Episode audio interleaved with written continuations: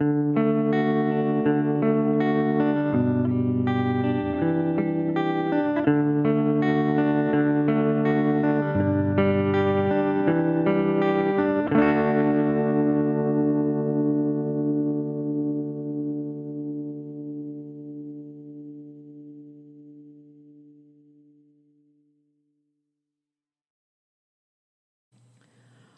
nuevo intento, editorial por Fabio Serpa.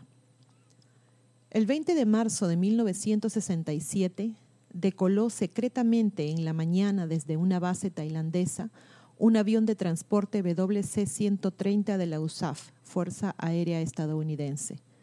El gobierno tailandés no había sido prevenido sobre la operación Popeye.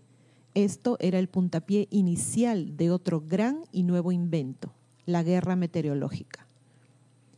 Aquel avión de la USAF llevaba bombas de lluvia, también llamadas por los dominadores del idioma inglés seeding units.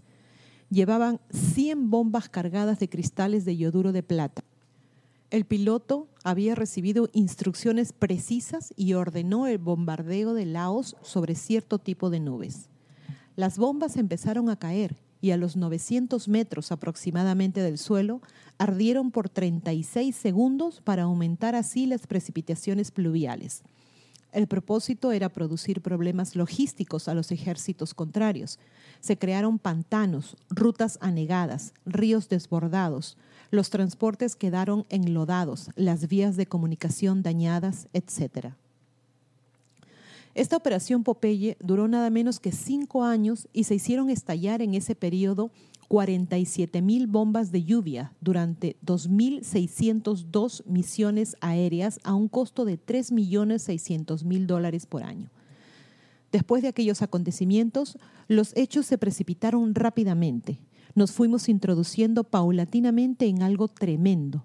Empezamos la provocación de terremotos, el dominio de huracanes, el desvío de corrientes marinas, aperturas de la capa de ozono o de los cinturones Van Allen, llegamos a la nueva guerra geofísica. El Pentágono dio a luz sus conocimientos secretos. El periodismo se alarmó. El Senado de los Estados Unidos condenó y empezó a analizar cada vez más en profundo las consecuencias futuras de todo ello. En Francia me enteré de lo que se había desencadenado en los últimos 10 años de nuestra civilización.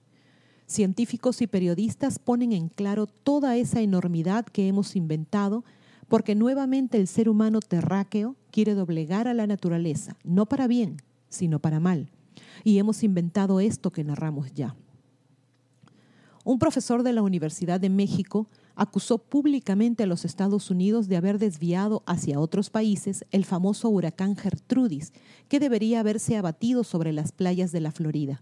No causó estragos en las playas de Miami, por supuesto, pobladas de veraneantes, pero sí sembró miles de muertos en Guatemala.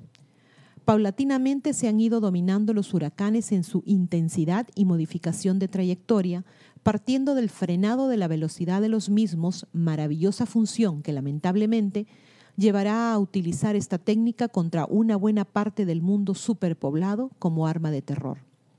Hemos vivido en Europa una nueva edad glaciar, intensísima nieve y frío, quizás el preámbulo de la gran extensión del casquete polar, cuando enormes potenciales de energía atómica que sirven como proyectos de civilización desencadenen el descenso del polo norte hacia el sur.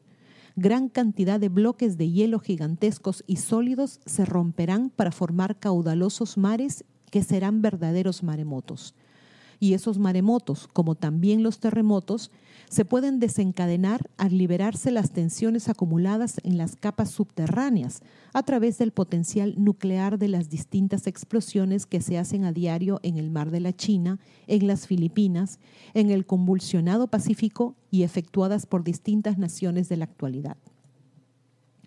Esto ya lo conocen Ecuador, Perú y Chile, cuando Francia hizo explosiones en el atolón de Mururoa en 1968, 1970 y 1972, produciendo en cada ocasión terremotos con miles de muertos sudamericanos.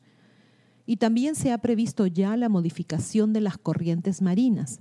Se ha comenzado a atacar a las corrientes del estrecho de Bering y las modificaciones climáticas son profundas en toda la costa del Pacífico de los Estados Unidos y México. Así lo hemos notado en la hermosa Acapulco, lo hemos vivido también allí. Pero de todas las hazañas de esta guerra geofísica, la que me ha llamado la atención y por supuesto horrorizado son las aperturas de la capa de ozono. Bien sabemos que esta capa de ozono permite la vida en nuestro planeta, absorbe la mayor parte de los rayos ultravioletas que envía nuestra estrella fundamental, el Sol, pero distintos disparos que se han comenzado a hacer con productos químicos adecuados han producido brechas en esa capa que importan cambios variados y fundamentalmente permiten el paso de las crueles radiaciones solares que provocan evidentemente quemaduras enormes, cáncer en la piel y otros. El pequeño comienzo del fin total de la vida en nuestra esferoide cápsula espacial. También nos hemos enterado de una misión estadounidense que intenta hacer oscilar el eje de la Tierra para alterar los climas de las distintas partes de nuestro globo terráqueo. También hemos sabido de acciones sobre volcanes apagados y modificaciones físicas, químicas y eléctricas de los océanos, nuestra gran reserva alimenticia. El Senado de los Estados Unidos protesta desde 1973. Su voz no es escuchada el gobierno peruano se enfrenta al de Francia y no consigue nada. Rusia destaca permanentemente las tremendas consecuencias a que llegará la guerra geofísica. Cuarta dimensión volverá una y otra vez sobre este tema. Las explicaciones científicas expresan la necesidad de avance tecnológico para un mejor y más amplio bienestar futuro para salvarnos de las inclemencias temporales. La historia, la pequeña y larga historia planetaria, demuestra que siempre hay que esperar lo peor. Buscamos siempre la agresividad. Parece que deseáramos permanentemente la no convivencia. Buscamos la muerte, no la vida. Deseamos la destrucción, no la construcción. Siempre estamos en el no, en la negación y necesitamos como nunca el sí definitivamente positivo para salir de este callejón sin salida. Por favor, no olviden suscribirse y hacer clic en la campanita para recibir las notificaciones cuando subimos nuevos videos, poner sus pulgares arriba, hacer like y compartir. A pensar bonito.